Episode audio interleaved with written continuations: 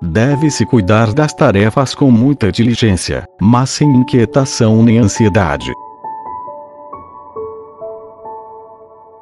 De São Francisco de Sales. Grande diferença há entre os cuidados dos negócios e a inquietação, entre a diligência e a ansiedade.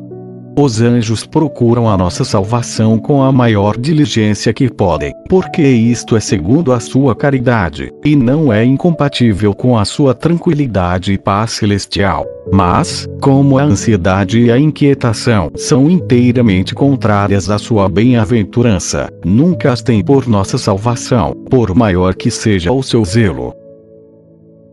Dedica-te, Filoteia, às tarefas que estão ao teu encargo, pois Deus, que as confiou a ti, quer que cuides delas com a diligência necessária, mas, se é possível, nunca te entregues ao ardor excessivo e ansiedade. Toda inquietação perturba a razão, e nos impede de fazer bem aquilo mesmo pelo que nos inquietamos. Repreendendo Nosso Senhor a Santa Marta, lhe disse: Marta, Marta, tu andas muito inquieta, e te agitas com muitas coisas. Presta atenção nestas palavras, Filoteia.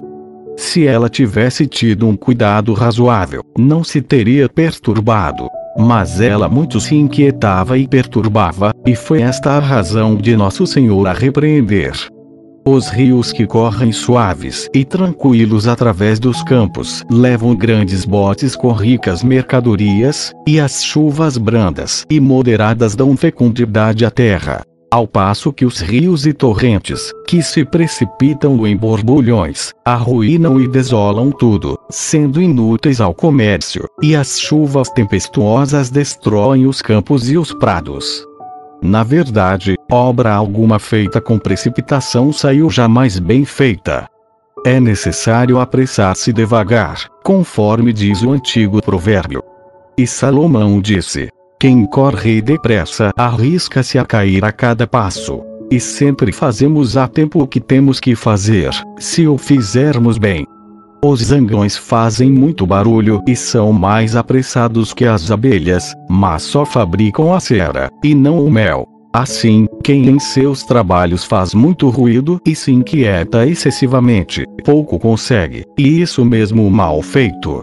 As moscas nos importunam por sua multidão e não por sua força. E os grandes trabalhos não nos perturbam tanto como os pequenos em grande número.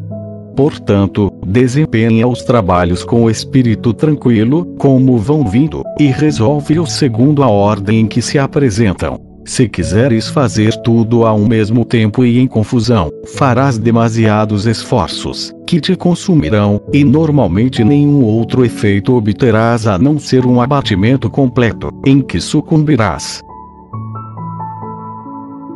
Em todas as tuas tarefas, confia unicamente na providência divina, que só lhes pode dar um bom êxito. Age, no entanto, de teu lado, com uma aplicação razoável e com prudência, para trabalhar sob a direção da providência.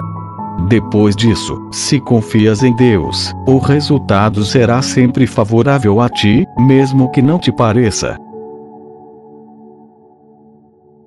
Na conservação e aquisição dos bens terrestres. Imita as crianças, que segurando-se com uma mão na mão de seu pai, com a outra se divertem em colher frutos e flores. Quero dizer que te deves conservar continuamente debaixo da dependência e proteção de teu Pai Celeste, considerando que Ele te segura pela mão, como diz a Sagrada Escritura, para te conduzir felizmente ao termo de tua vida, e voltando de tempos em tempos os olhos para Ele, a ver se as tuas ocupações lhe são agradáveis toma principalmente cuidado para que a cobiça de ajuntar maiores bens não te faça largar a mão do teu pai, e negligenciar a sua proteção, porque, se ele te abandonar, não poderás mais dar sequer um passo sem que caias com o nariz no chão.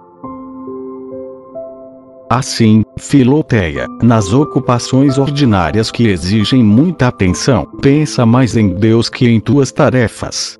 E se forem de tal importância que ocupem toda a tua atenção, nunca deixes de levantar de vez em quando os olhos para Deus, como os navegantes, que para dirigirem o navio, mais olham para o céu que para o mar. Fazendo assim, Deus trabalhará contigo, em ti e por ti, e teu trabalho te trará toda a consolação que dele esperas.